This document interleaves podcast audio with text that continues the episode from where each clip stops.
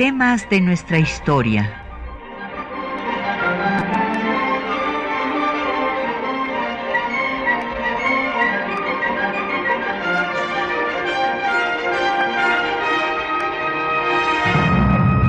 Un espacio que difunde el conocimiento del pasado para comprender nuestro presente. Programa a cargo de la maestra Patricia Galeana. Muy buenos días. El próximo 31 de enero va a cumplirse el bicentenario del el acta constitutiva de la Federación Mexicana. Entonces, hoy vamos a dedicar nuestro programa a hablar de este importante tema que definió a nuestra república con un régimen federal que es el que eh, se estableció también en la constitución que nos rige. Para que puedan profundizar en este tema, eh, les vamos a obsequiar eh, la obra Examen retrospectivo del sistema constitucional mexicano, publicado por el Instituto de Investigaciones Jurídicas de la UNAM obra de los doctores Diego Valadez y Daniel Barceló. Entonces, eh, llámenos, tenemos como siempre a su disposición para que hagan sus preguntas, sus comentarios sobre el tema o para quienes desean obtener el libro. El 55 55 36 89 89, 55 56 82 28 12. Nos puede mandar un mensaje en, por la X, antes Twitter, arroba temas historia, por Facebook, temas de nuestra historia UNAM, y el programa queda en Spotify por si usted no lo puede escuchar completo el día de hoy. Bueno, pues eh, empecemos eh, por dar eh, los antecedentes. Eh, pues eh, los antecedentes de esta eh, pues lucha de las diferentes regiones de nuestro país por su autonomía para asuntos internos, pues tiene antecedentes muy remotos desde el régimen de los Austrias, o sea, desde que eh, la dinastía de los Austrias gobernaba al imperio español. hay que recordar que eh, la conquista fue pues un proceso muy largo eh, y primero se hacía a título individual en nombre del monarca y pues se iban formando reinos y provincias y los Austrias eh, gobernaban fundamentalmente a través de las corporaciones, dando cierta autonomía a los diferentes reinos y provincias y con poca burocracia. Eh, desde luego se crea el virreinato de la Nueva España y bueno, pues el virrey es el representante personal del rey, pero se sigue dejando esta, eh, repito, relativa autonomía, hasta que con el cambio de dinastía, cuando llegan los Borbones, empieza un proceso de centralización. Finalmente se va a establecer un régimen de intendencias igual al de Francia y va a ser este uno de los antecedentes de la oposición a este proceso centralizador, lo que lleva pues después a la lucha por la independencia. Hay una oposición a las reformas borbónicas, entre otras, a la consolidación de los vales reales. Cuando viene la crisis de la monarquía española en 1808, recordarán ustedes que Fernando VII le quiere quitar la corona a su padre, Carlos IV. Carlos IV pide la ayuda de Napoleón I, perdón, y eh, pues ante esto hay españoles eh, que se oponen desde luego a la intervención de Francia en España y organizan juntas gubernativas para luchar por la independencia. Y aquí también, en la Nueva España, eh, recuerden ustedes, los criollos del ayuntamiento de la Ciudad de México también quieren formar sus propias juntas, tienen una organización absolutamente pacífica, pero al ser reprimidos, pues empiezan las conspiraciones y estalla la guerra insurgente. En eh, esta larga guerra que duró 11 años, pues en España van a pasar muchas cosas. Eh, los liberales españoles se reúnen en las Cortes de Cádiz y convocan a representantes hispanoamericanos. Y por eh, la Nueva España, representando a las provincias internas de Oriente, va Miguel Ramos Arispe, que va a proponer la organización de diputaciones provinciales para mejorar el gobierno en un territorio tan extenso. Esta propuesta es aceptada y se incorpora a la Constitución de Cádiz en el artículo 325. Entonces, eh, pues iba a haber en cada diputación un jefe político, intendente, siete vocales y eh, tres suplentes electos eh, indirectamente, desde luego, y que se renovarían por mitades. Y no podían ser tampoco reelectos para una gestión inmediata, sino que tenía que mediar un periodo intermedio. Tenían fundamentalmente facultades administrativas y eran un contrapeso eh, que eh, pues ponía un coto al poder central. Eh, la, la, vigencia de la constitución de Cádiz pues fue muy breve porque en 1814, mm, cuando ya Napoleón cae, viene Fernando VII de regreso, él pues va a abolir la constitución de Cádiz. Después, eh, pues hay un movimiento de los liberales españoles en 1820 que lo obligan a restablecer la, pero la restablece nada más tres años. Eh, es lo que se conoce en la eh, historia española como el trienio liberal de 1820 a 1823 después la vuelve a suprimir y a gobernar en forma absolutista y eh, pues esto seguirá hasta su muerte en 1833. Mientras tanto, en el proceso insurgente, eh, pues aquí en nuestro país, Hidalgo, pues cuando hace su plan de gobierno en estos solo cuatro meses que dirige el movimiento porque después se lo arrebata Allende, eh, pues va a darle a Morelos, a su discípulo, el programa de gobierno en 29 puntos. Y en este programa, eh, pues se establece que se debe de convocar a un congreso de sabios que den leyes justas, acomodadas a las necesidades de cada villa y lugar. O sea, está reconociendo las diferencias que había en las regiones y que deberían de darse las leyes pues correspondientes según las necesidades de cada villa y lugar.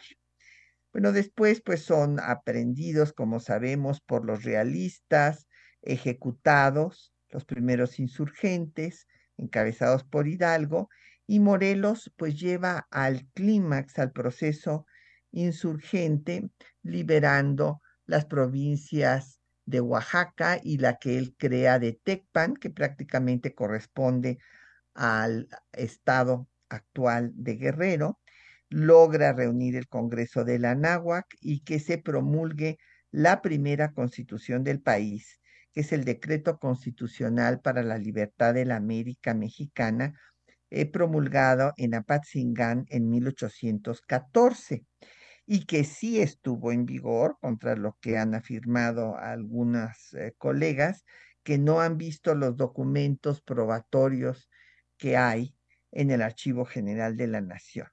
Esta eh, constitución estuvo en vigor, obviamente, nada más en los territorios liberales, eh, liberados, perdón, eh, pues se creó el Tribunal de Ario y pues va a dejar de tener vigencia cuando ejecuten, después de la ejecución de Morelos en diciembre, 22 de diciembre de 1815. Pero cabe destacar, siempre es admirable ver esta constitución también formulada por 19 eh, diputados que rara vez pudieron trabajar conjuntamente porque eran perseguidos por el ejército realista. Tiene 242 artículos y eh, pues su parte de principios, como se dice, parte dogmática, la orgánica, y en el artículo 208 habla de que eh, pues el gobierno de las poblaciones y villas seguirá como está organizado hasta que el Congreso haga algún cambio. Esto es interesante, entonces, eh, pero se les decía que podían seguir con sus eh, normas locales. como sabemos, después de la ejecución de Morelos decae el movimiento insurgente y finalmente se va a hacer una negociación de paz entre Iturbide, que no pudo derrotar a Guerrero, se firma el plan de Iguala el 24 de febrero, eh, con estas eh, tres garantías de independencia, unión e intolerancia religiosa, y se regresa a la monarquía. Se hacen los tratados de Córdoba y eh, estos después van a ser desconocidos por España y es cuando viene pues el movimiento, el motín de Pío Marcha, un eh, sargento de Iturbide, para presionar al Congreso, que estaba conformado originalmente por 102 diputados, y después llegaron hasta 156, donde había mayoría borbonista, eh, antiguos insurgentes que se llamaban patriotas y eran republicanos, y pocos iturbidistas. Finalmente, pues esta, este motín va a presionar al Congreso y eh, pues se va a declarar emperador a Iturbide y cuando éste después eh, pues se vaya a suprimir el Congreso por la oposición que tiene de él, por la forma como se entronizó, eh, pues se mete a la cárcel a los diputados republicanos eh, como Servando Teresa de Mier, también a Carlos María de Bustamante y a José Joaquín de Herrera, disuelve el Congreso y lo sustituye por una junta instituyente y entonces eh, viene pues una, un movimiento en contra. Esto sucede a finales del año de 22, en octubre disuelve al Congreso, en diciembre se hace un reglamento provisional de 100 artículos donde se establece la monarquía hereditaria, que la junta que ha hecho Iturbide será el legislativo y que se hará un proyecto de constitución que ya nunca se hizo. Y desde en ese, en ese momento, ya en diciembre, surge el primer movimiento en contra de Iturbide y de la forma como se entronizó, encabezado por Santana con el plan de Veracruz.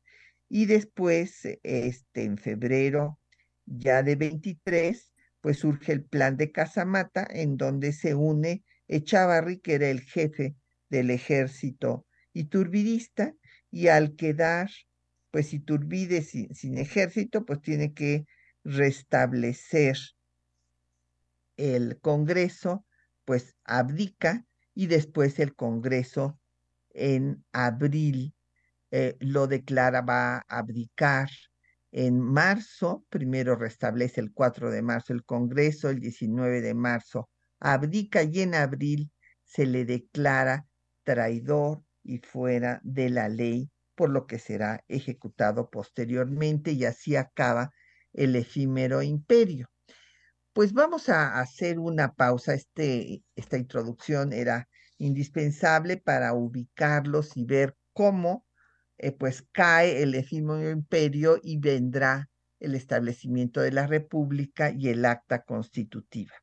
Vamos a hacer un corte musical y vamos a escuchar una composición de José María de Bustamante, que también fue diputado constituyente eh, de esta, pues el, de los que hacen esta acta constitutiva de la federación y la primera constitución del México independiente.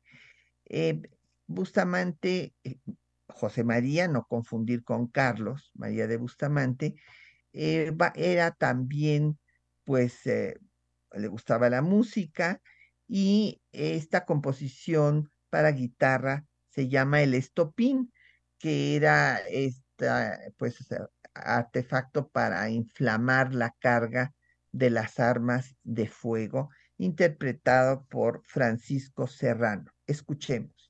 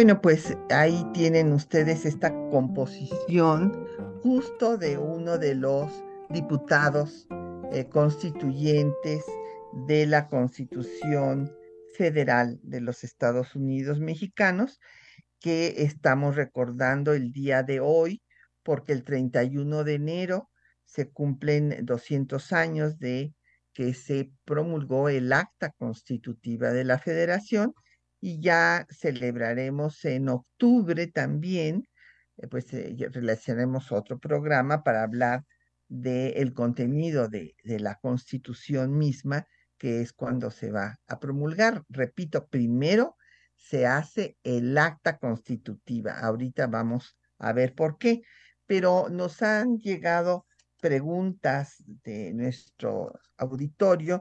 Don Efren Martínez pregunta que en qué consistía la autonomía en el gobierno de los Austria. Pues eh, lo que comentaba yo, don Efren Martínez, es que eh, fueron haciéndose las conquistas, pues poco a poco, porque no fue un, un proceso rápido. Primero la conquista de Mesoamérica se llevó todo el siglo XVI y todo el siglo XVII y hasta el XVIII seguían en la América y los Austrias, pues eh, a través de las corporaciones eclesiásticas, eh, iban eh, pues manejando con poca burocracia estas grandes extensiones y por lo tanto se les dejaba que tomaran decisiones a nivel local. Esto, por eso se habla de un antecedente para el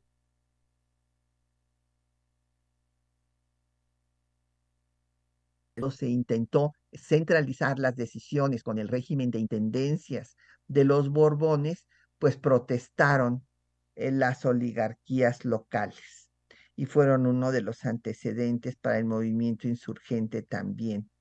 Eh, nos pregunta, eh, pues, eh, don Sergio Ojeda, que cuáles son las diferencias entre federalismo y centralismo, entre estados y departamentos. Pues que en un régimen federal, los estados, las entidades federativas, gozan de autonomía para decidir sobre asuntos internos. Y en un régimen centralista, pues en efecto se les cambia el nombre, son departamentos y todas las decisiones se toman en el centro, o sea, en la capital de la República. Y eh, pues nos saluda don Agustín Alcaraz, me pregunta don Jorge Morán que qué pienso del federalismo hoy.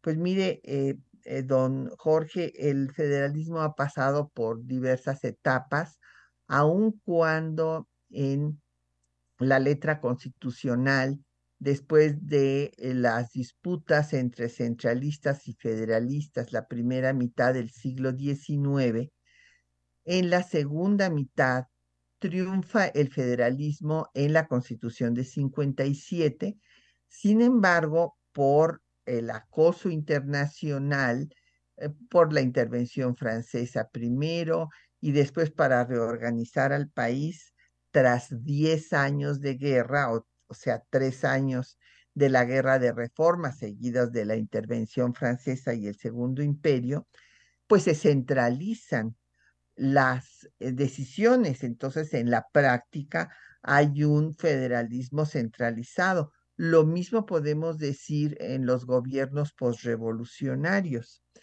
Y después lo que se da cuando hay ya una mayor autonomía realmente de los estados, pues es que se vuelven muchos casos a casicazgos, porque no hay equilibrio de poderes, que eso es muy importante tanto a nivel federal como a nivel estatal. Y nos pregunta don Martín Catalán que qué pienso de las reformas eh, que, va a que va a presentar el presidente López Obrador. Pues primero hay que ver su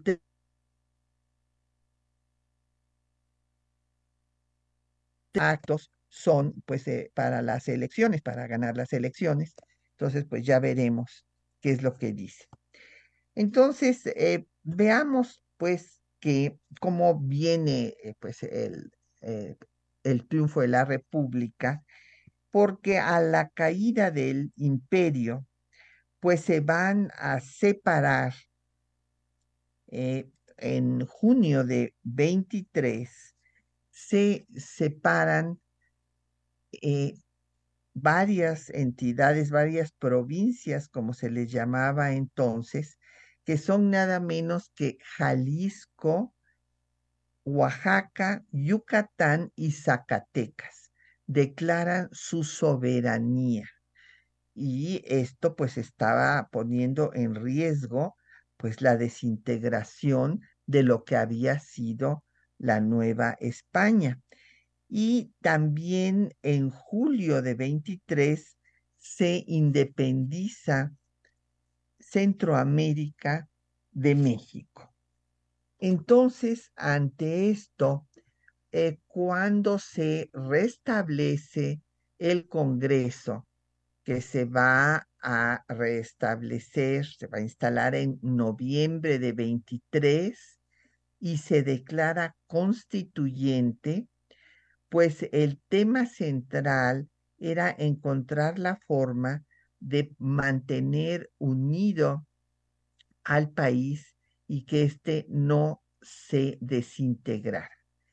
En este Congreso, eh, pues primero va a estar como expresidente eh, eh, Guridi Yalcocer, que era el representante de Tlaxcala, y Lorenzo de Zavala, que también participó en este primer Congreso de la Vida Independiente, porque recuerden que es la segunda constitución, porque había habido una en plena insurgencia, después se da la regresión, ya habiéndose declarado un país republicano en la constitución de 14, viene la regresión con Iturbide y ahora se vuelve a la república. Y eh, Lorenzo de Zavala señala que todos tienen como su manual, fíjense que esto es muy importante, a la Constitución de Estados Unidos en una versión impresa en Puebla. El que presenta el proyecto para hacer el acta constitutiva de la federación va a ser Miguel Ramos Arispe, representante de Coahuila y que ya tenía la experiencia parlamentaria de haber estado en las Cortes de Cádiz, en donde había propuesto las diputaciones provinciales y también había propuesto que hubiera igual representación de los hispanoamericanos que de los peninsulares, cosa en la que desde luego no se le hizo caso, pero sí se acuerdan en lo de las diputaciones provinciales, y entonces él presenta el acta constitutiva con el objetivo que así lo dice en su proyecto, de unir a las provincias y salvar a la nación. Hacer una pausa. Vamos a escuchar los textos que les preparamos para esta mañana, en donde van ustedes a ver, pues, eh, eh, cómo eh, va, pues, Iturbide a presionar al, Congreso, sus sus tropas, ¿verdad?, a disolverlo después, como cae el imperio, se separan Jalisco, Oaxaca, Yucatán y Zacatecas, se separa Centroamérica y para que no se dé esta desintegración es que Ramos Arispe hace su proyecto de acta constitutiva de la federación, que se discute del 23 de diciembre al 31 de enero de 24 y va a tener 36 artículos. Eh, se establece pues eh, eh, que México tiene que abarcar todo lo que era el virreinato de la Nueva España, la capitanía de Yucatán y las provincias internas de Occidente y de Oriente. En el acta también se establece en su artículo segundo que queda totalmente independiente este territorio de España y se en el tercero eh, se eh, declara la soberanía popular. En el quinto artículo quinto, que es una república representativa popular y federal. En el artículo sexto, que los estados son soberanos para sus asuntos internos. En el séptimo van ustedes a escuchar todos los estados que componían la federación, que eran 24 si se incorpora, cuando se incorpora Chiapas, aquí no firma todavía porque son unos meses después cuando finalmente deciden libremente incorporarse a la República Federal Mexicana y eh, pues viene la discusión sobre el tipo de federalismo eh, que, eh, bueno, pues va a ganar la propuesta de Ramos Arispe y también en el acta se establece la división de poderes. El poder legislativo estará compuesto por dos cámaras, la de diputados y la de senadores.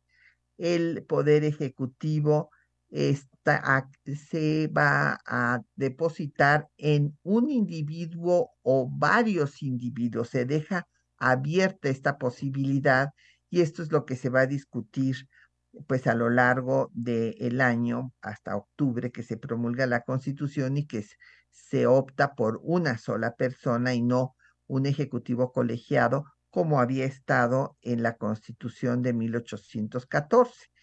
En el artículo 18 se establece pues la Suprema Corte de Justicia de la nación y en el 30 se incorporan los derechos del hombre y del ciudadano, porque algunas personas han dicho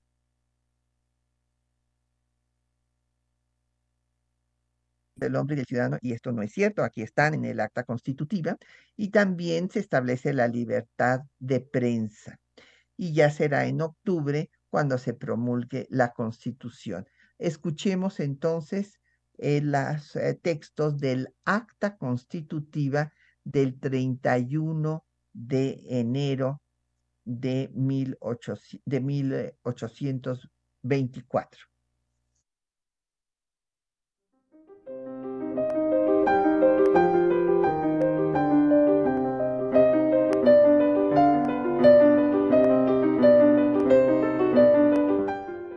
Al sucumbir el efímero imperio de Agustín de Iturbide, se restableció el Congreso que éste había disuelto.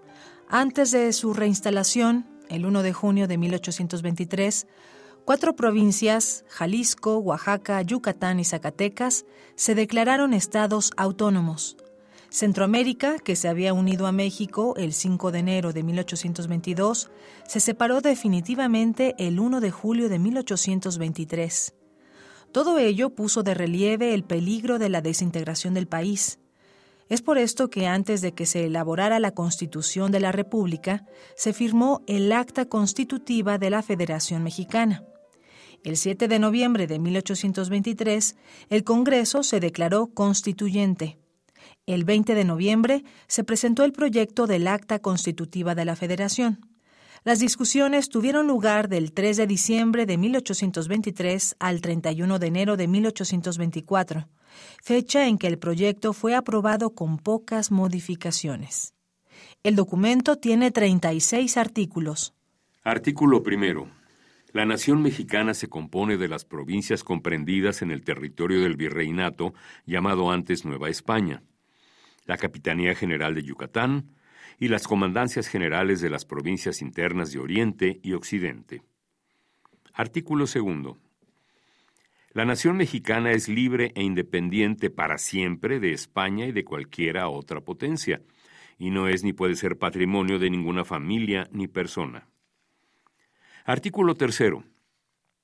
La soberanía reside radical y esencialmente en la nación, y por lo mismo pertenece exclusivamente a ésta el derecho de adoptar y establecer por medio de sus representantes la forma de gobierno y demás leyes fundamentales que le parezca más conveniente.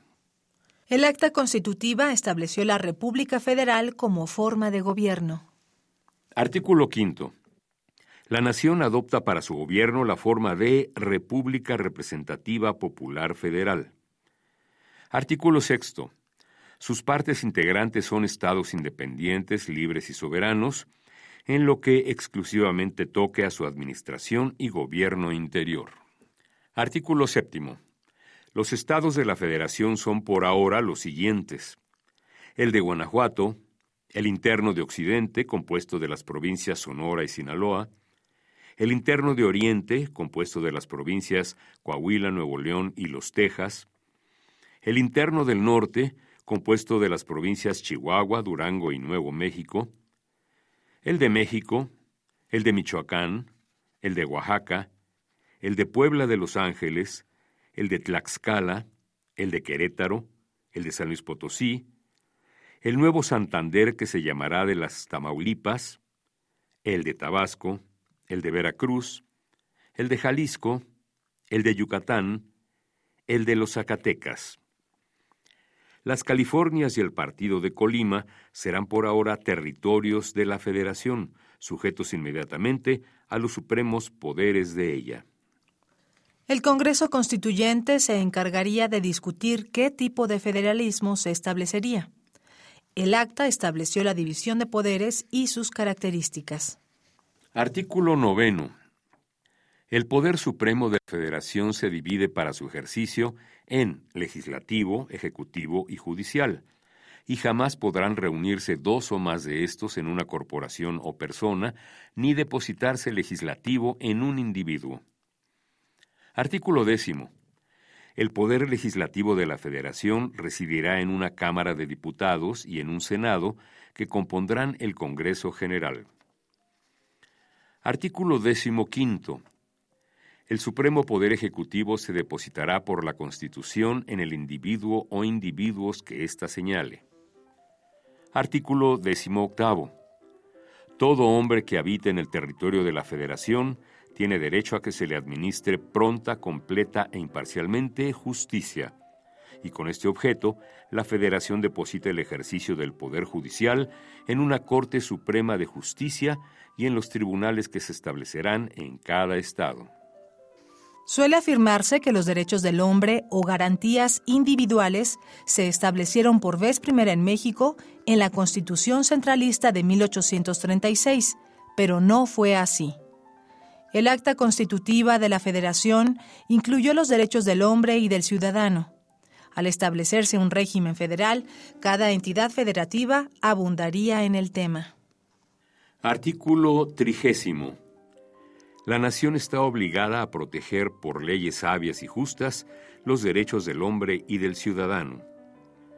Artículo 31. Todo habitante de la Federación tiene libertad de escribir, imprimir y publicar sus ideas políticas sin necesidad de licencia, revisión o aprobación anterior a la publicación, bajo las restricciones y responsabilidades de las leyes.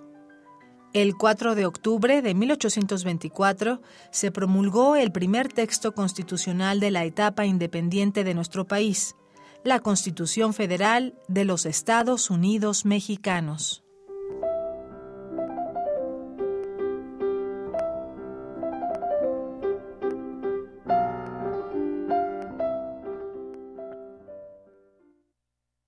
Bueno, pues ahí escucharon ustedes eh, los eh, textos que les habíamos anunciado y nos llegaron más preguntas del auditorio.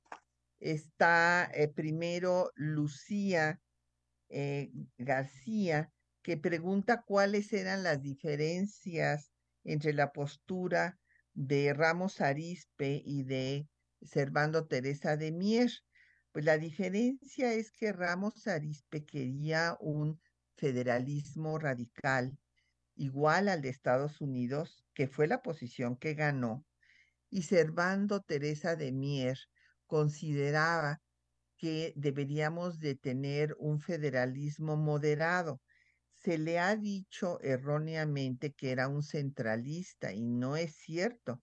Él mismo lo declara en su discurso es un discurso muy importante que después publicó y que se conoce como las profecías, en donde eh, Mier destaca que eh, debemos de pasar paulatinamente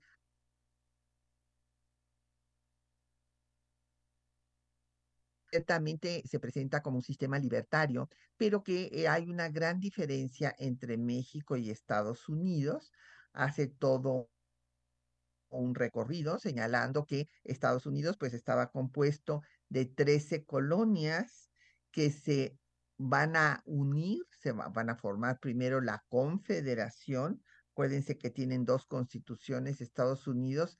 La primera es una confederación y luego ya es la Unión de los Estados Unidos, eh, la unión eh, se hace precisamente para hacerse más fuertes, pero Mier argumenta que eh, pues México ya estaba en un régimen unitario con el virreinato de la Nueva España y que por lo tanto pasar a un federalismo tan radical podíamos correr el riesgo de que se separaran algunos estados. Esa fue la principal discusión, eh, Lucía.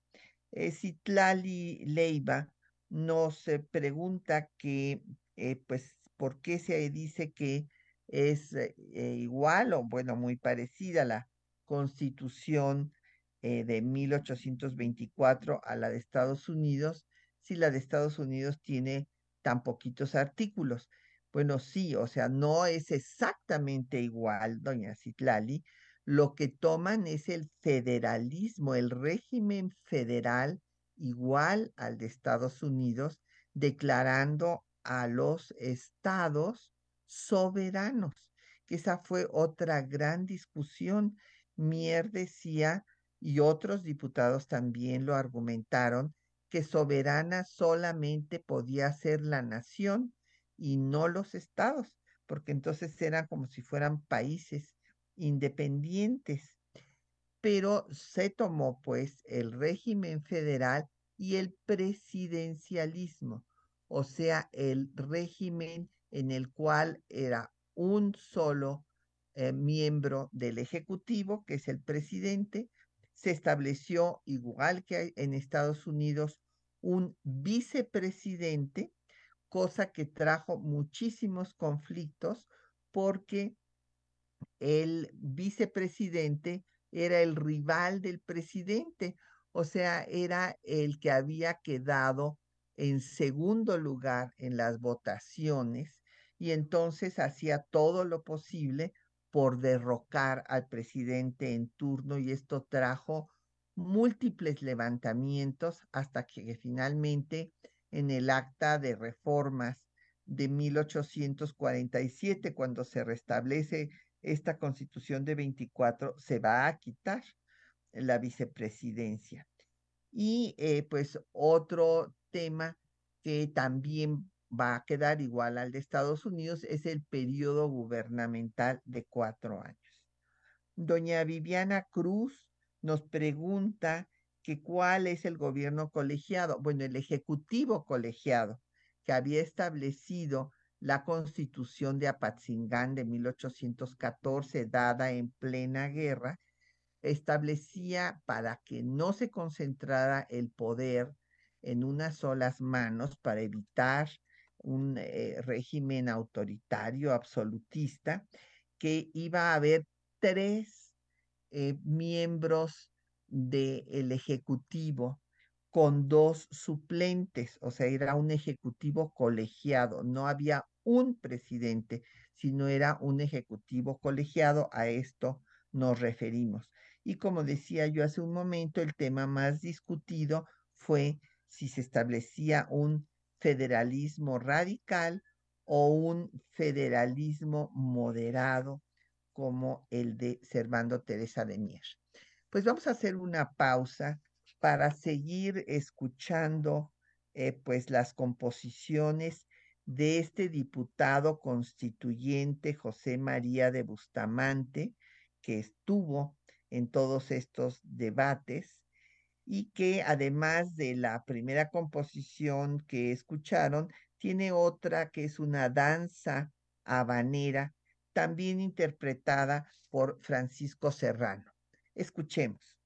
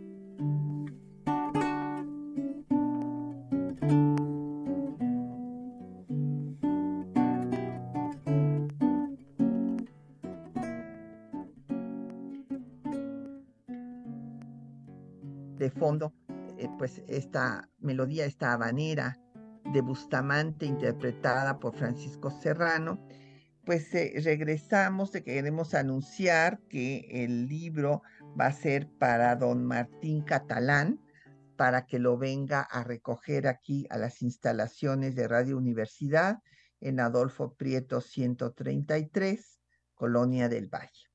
Y bueno, pues eh, hubo eh, algunos votos particulares y discusiones que se dieron, además de el debate, que ese fue el más eh, significativo, entre Ramos Arispe y Servando Teresa de Mier.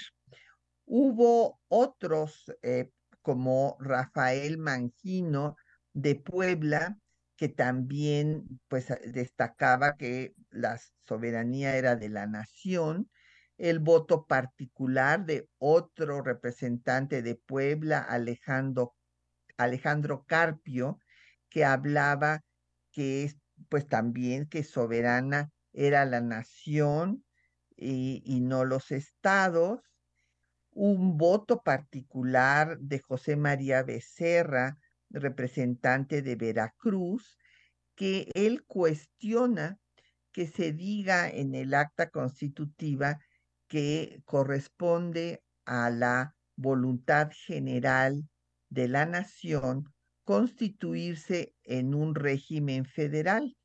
Y pues Becerra decía que esto no era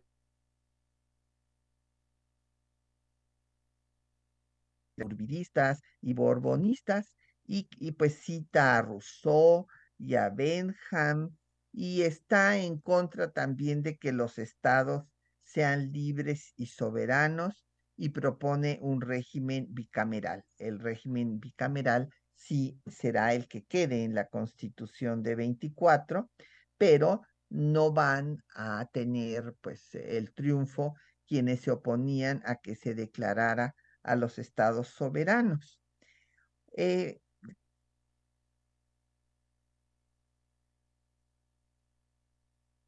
se discute de diciembre de 23 al 31.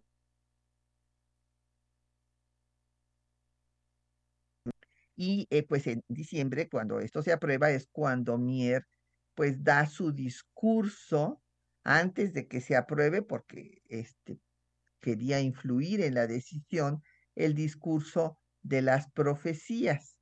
Y ahí, eh, pues él destaca que hay diferentes tipos de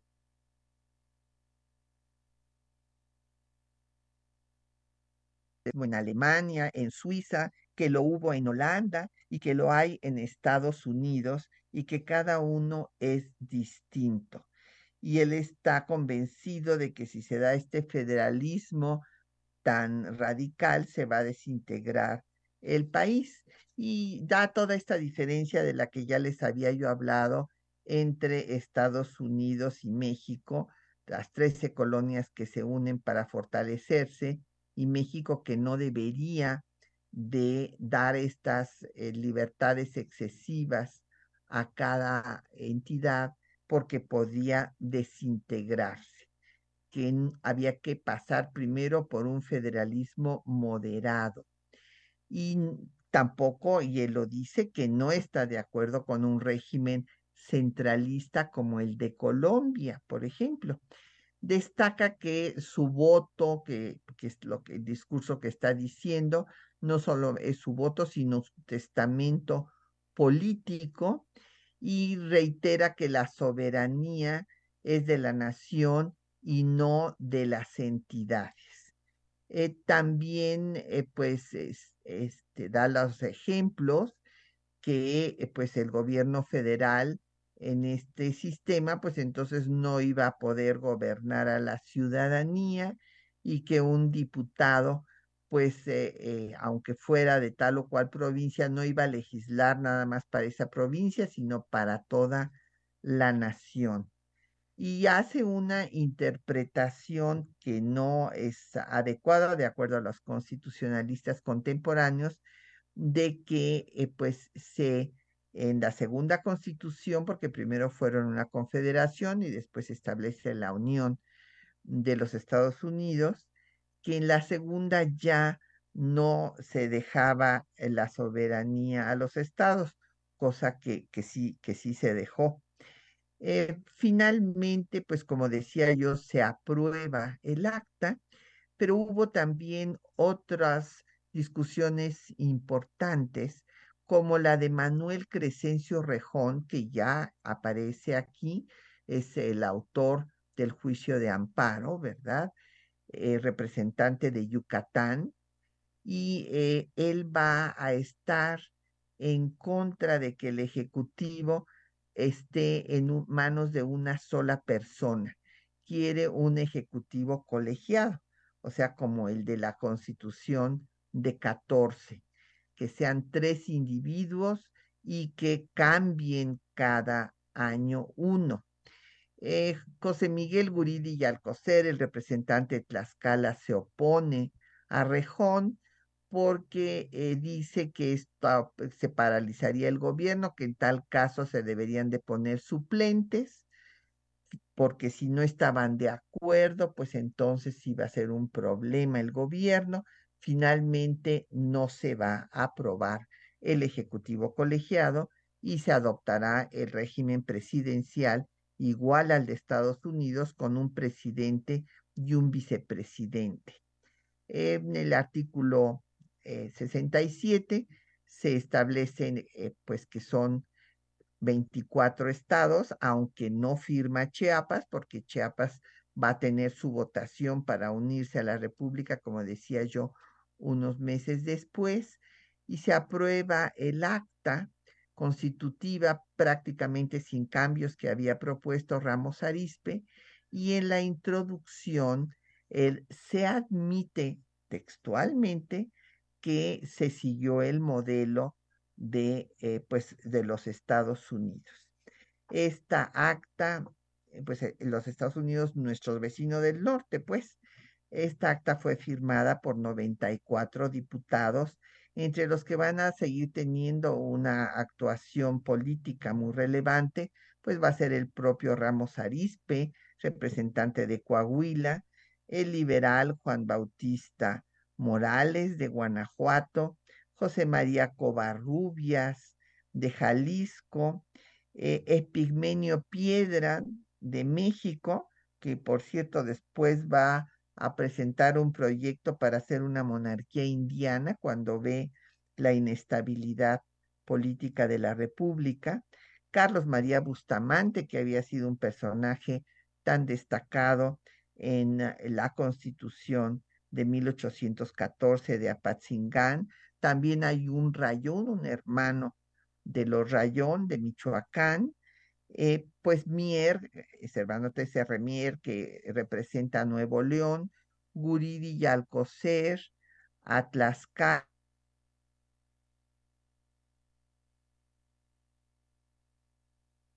representante de Yucatán. Y otro personaje que va a tener después un papel muy relevante va a ser Valentín Gómez Farías, que ya está este, trabajando en este Congreso como representante de Zacatecas.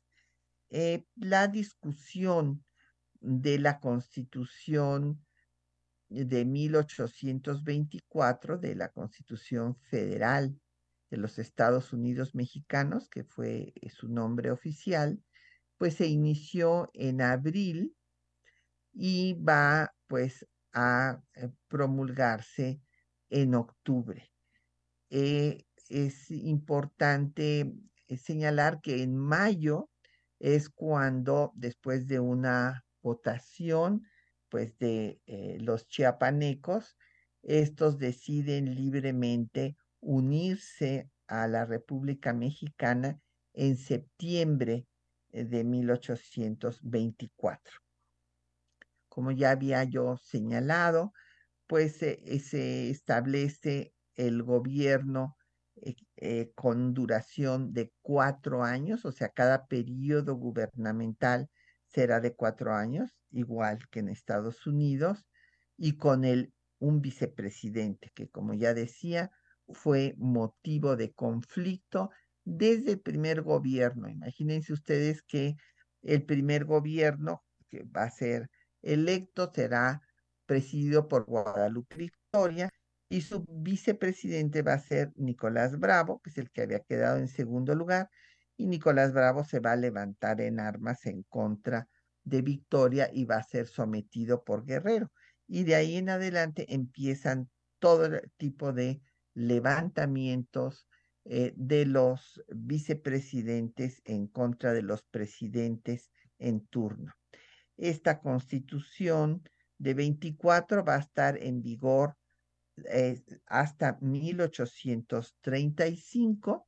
Recordemos que en 1835 viene un cambio mm, del el Congreso, hay una mayoría centralista eh, que va a derogar a la Constitución Federal y se van a dar las siete leyes.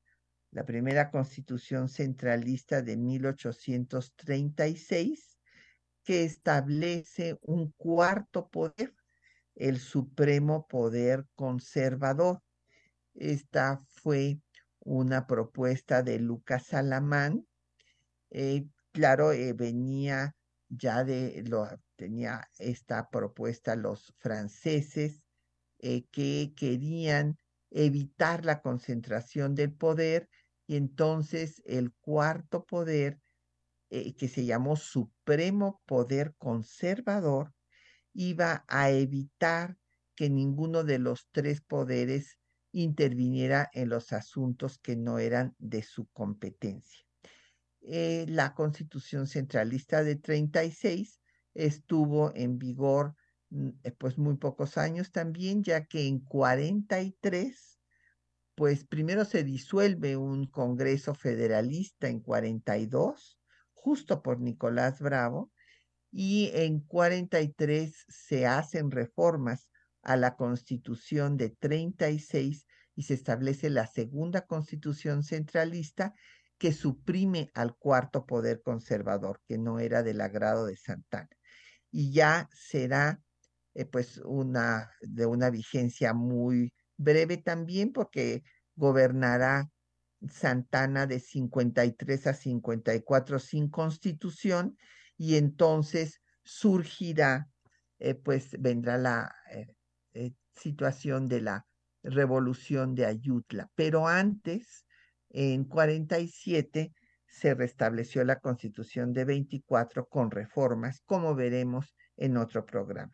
Por lo pronto nos despedimos, agradecemos a nuestros compañeros que hacen posible el programa María Sandoval y Juan Estac en la lectura de los textos, Isela Villela en la producción de la cápsula, Socorro Montes en el control de audio, eh, Bárbara Puga en los teléfonos, Quetzalín Becerril en la producción y Patricia Galeana se despide de ustedes hasta dentro de ocho días.